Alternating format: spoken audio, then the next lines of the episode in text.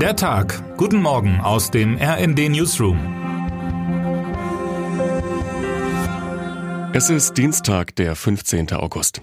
Seit zwei Jahren regieren die Taliban in Afghanistan, haben Mädchen den Schulbesuch untersagt, eine Gesichtsverhüllung für Frauen in der Öffentlichkeit eingeführt, Frauen den Besuch in Parks verboten, das Alleinverreisen verboten, die Zusammenarbeit mit Männern verboten. Damals sah kaum jemand die Machtübernahme kommen.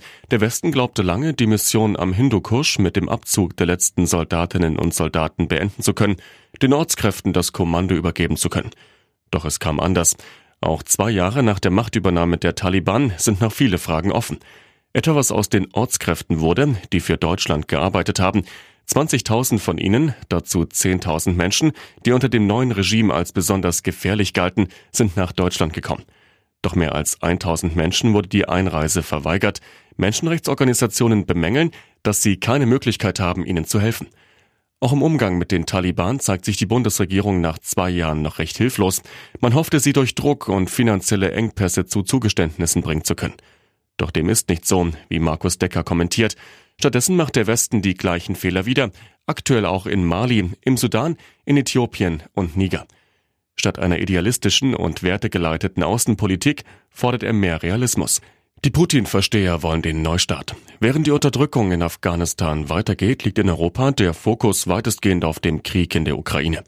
Seit dem Einmarsch Russlands zeigt sich auch hier, dass Wladimir Putin und seine Gespielen nicht durch Worte, Diplomatie oder Sanktionen gestoppt werden können.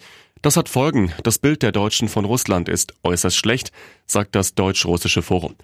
Dieses wurde vor 30 Jahren gegründet, um die Beziehungen zwischen Deutschen und Russen zu verbessern und Russland aus seinem Weg in eine neue Gesellschafts- und Wirtschaftsordnung positiv zu begleiten.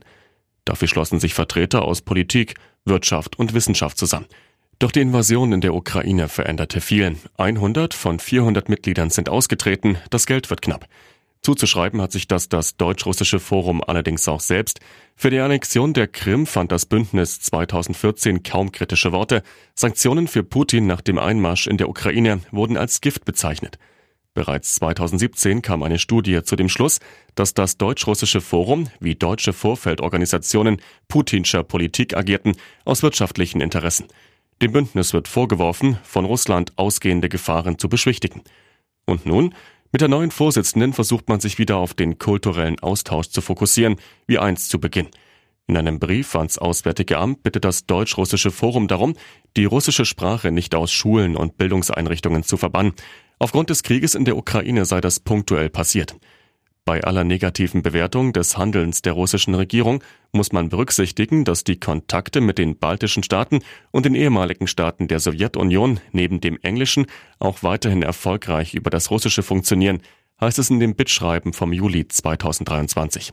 Baerbock und das Kerosin. Um das Schreiben kümmert sich Außenministerin Annalena Baerbock derzeit allerdings nicht, denn sie ist unterwegs nach Australien.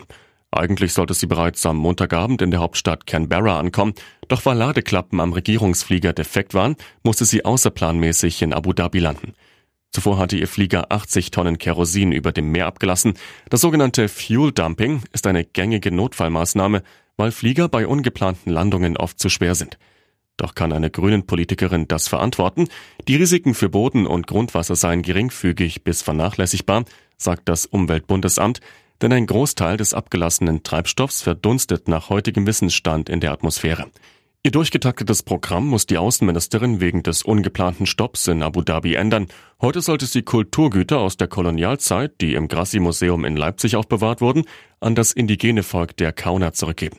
Das Holzschwert, der Speer, das Fischnetz und die Keule haben identitätsstiftenden Wert für die Kauner. Der Termin ist nun vorerst verschoben, stattdessen wird sie direkt nach Sydney reisen, mit dem Regierungsflieger, dessen Ladeklappen nun wieder repariert sind. Termine des Tages. Die Fußballweltmeisterschaft in Australien und Neuseeland geht in die heiße Phase. Um 10 Uhr treffen Spanien und Schweden im ersten Halbfinale aufeinander. Das ZDF überträgt ab 9.35 Uhr. Die kleine Anissa wurde nur fünf Jahre alt. Ihr heute 20 Jahre alter Babysitter, der sie und ihre drei Geschwister auf einem Spielplatz beaufsichtigen sollte, steht ab heute vor Gericht. Ihm wird vorgeworfen, das Kind in einem Park in Berlin-Pankow mit sieben Messerstichen getötet zu haben. Wer heute wichtig wird. In der Sahelzone kriselt es nach den Militärputschen in Mali, Guinea, Burkina Faso, im Sudan und zuletzt in Niger. Die Bevölkerungen vor Ort sind Willkür, Terrorismus und Gewalt ausgesetzt. Auch in Europa werden Auswirkungen der Putsche befürchtet. Seit Juli hat die deutsche Entwicklungsministerin Svenja Schulze den Vorsitz der Sahel-Allianz an einem Projekt der EU. In dieser Funktion spricht sie heute in Mauretanien, unter anderem mit Frauenrechtlerinnen, Geflüchteten und Einheimischen. Und damit wünschen wir Ihnen einen guten Start in den Tag. Text Miriam Kalbach, am Mikrofon Johannes Schmidt und Tom Husse. Mit rnd.de, der Webseite des Redaktionsnetzwerks Deutschland, halten wir Sie durchgehend auf dem neuesten Stand. Alle Artikel aus diesem Newsletter finden Sie immer auf rnd.de slash der Tag.